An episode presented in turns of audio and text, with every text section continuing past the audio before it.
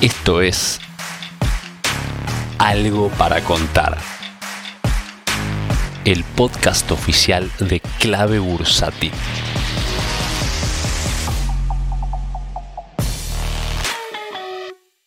Hola, muy buenas tardes, bienvenidos a Algo para Contar. ¿Quién les habla en el día de hoy? Marucape, en este día en el cual creo que es preferible no prender eh, la pantalla, no ver el monitor, porque nos vamos a encontrar con muchos rendimientos negativos, mucho color rojo en el día de hoy, y lo vamos a encontrar tanto en índices principales de Estados Unidos, ya sea el S&P 500, el Nasdaq, el Dow Jones, eh, rendimientos del 0,5%, en parte esta caída debe ser por caída de acciones asiáticas que sí están teniendo caídas eh, mayores del 1%, 2% de caída. También hoy se dio a conocer en Estados Unidos que la solicitud de subsidio por desempleo fue mayor a la esperada en los últimos números. Desde ya, toda esta solicitud de eh, subsidio viene disminuyendo eh, luego de la reactivación económica producto de la pandemia que vivimos el año pasado. Y bueno, si vamos a Argentina, también encontramos una bolsa negativa que tampoco no nos ayuda. Eh, Brasil, que eh, se encuentra rindiendo el Bovespa un 1% negativo. Y como sabemos, en general, cuando Brasil, a la bolsa de Brasil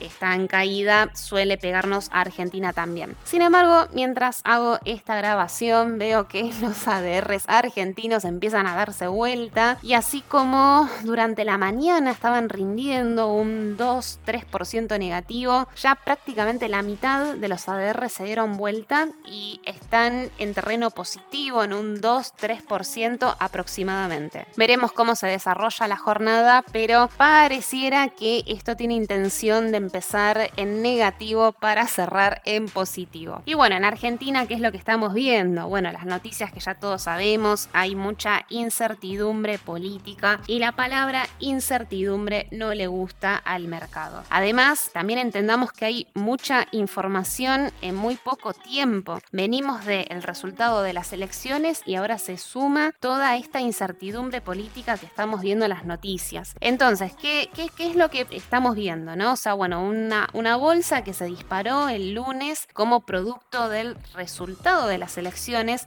que fue un resultado eh, que era inesperado, o sea, eh, vamos a decir un resultado sorpresa. En el podcast de la semana pasada, el jueves pasado, hablábamos de esto, ¿no? Que no había manera de poder decir si la bolsa iba a subir, si iba a bajar, pero que solamente podíamos hablar en términos de volatilidad. O sea que la bolsa se mueve por eh, ese contraste entre las expectativas que tiene el mercado y la realidad. En la medida de que lo que vaya a ocurrir sea similar a lo que se esperaba, bueno, teóricamente la volatilidad debe ser menor, mientras que eh, mientras haya sorpresas, la volatilidad tiene que aumentar. No importa si es en dirección hacia arriba o hacia abajo, sino en términos de fluctuación de los precios. Por eso el lunes tuvimos alta volatilidad con precios alcistas y desde entonces la bolsa está cayendo sumado a todas estas noticias recientes. Entonces, eh, ¿qué es lo que veo? Bueno, que el mercado tiene que procesar mucha información. Pasaron muchas cosas y el mercado tiene que entender cuáles son ahora los nuevos pisos, o sea, los nuevos precios, mejor dicho, en relación a lo que ocurrió. Y esto lleva un tiempo, o sea, es un tiempo de procesar información. Es como que tiene que decantar todo lo que ocurrió. Entonces, eh, ¿puede seguir cayendo más la bolsa? Sí, la verdad es que puede seguir haciéndolo, no lo sabemos. O sea, habría que esperar a que eh, se termine de confirmar ahora un nuevo piso en relación a todo esto. Ahora, claro, el tema es hasta, hasta dónde podemos esperar toda esta caída. Bueno, creo yo que la clave está eh, quienes hacemos análisis técnico, que así como la semana pasada hubo muchas resistencias importantes que fueron quebradas al alza, bueno, hoy esas resistencias pasan a ser soportes. Entonces lo importante es que mínimamente estas líneas ahora se vayan a respetar. Si se quiebran hacia abajo, desde ya el escenario ya empieza a ser otro. Pero mientras puedan reconocer un soporte, en principio no habría nada de qué preocuparse, a pesar de que desde ya esto puede implicar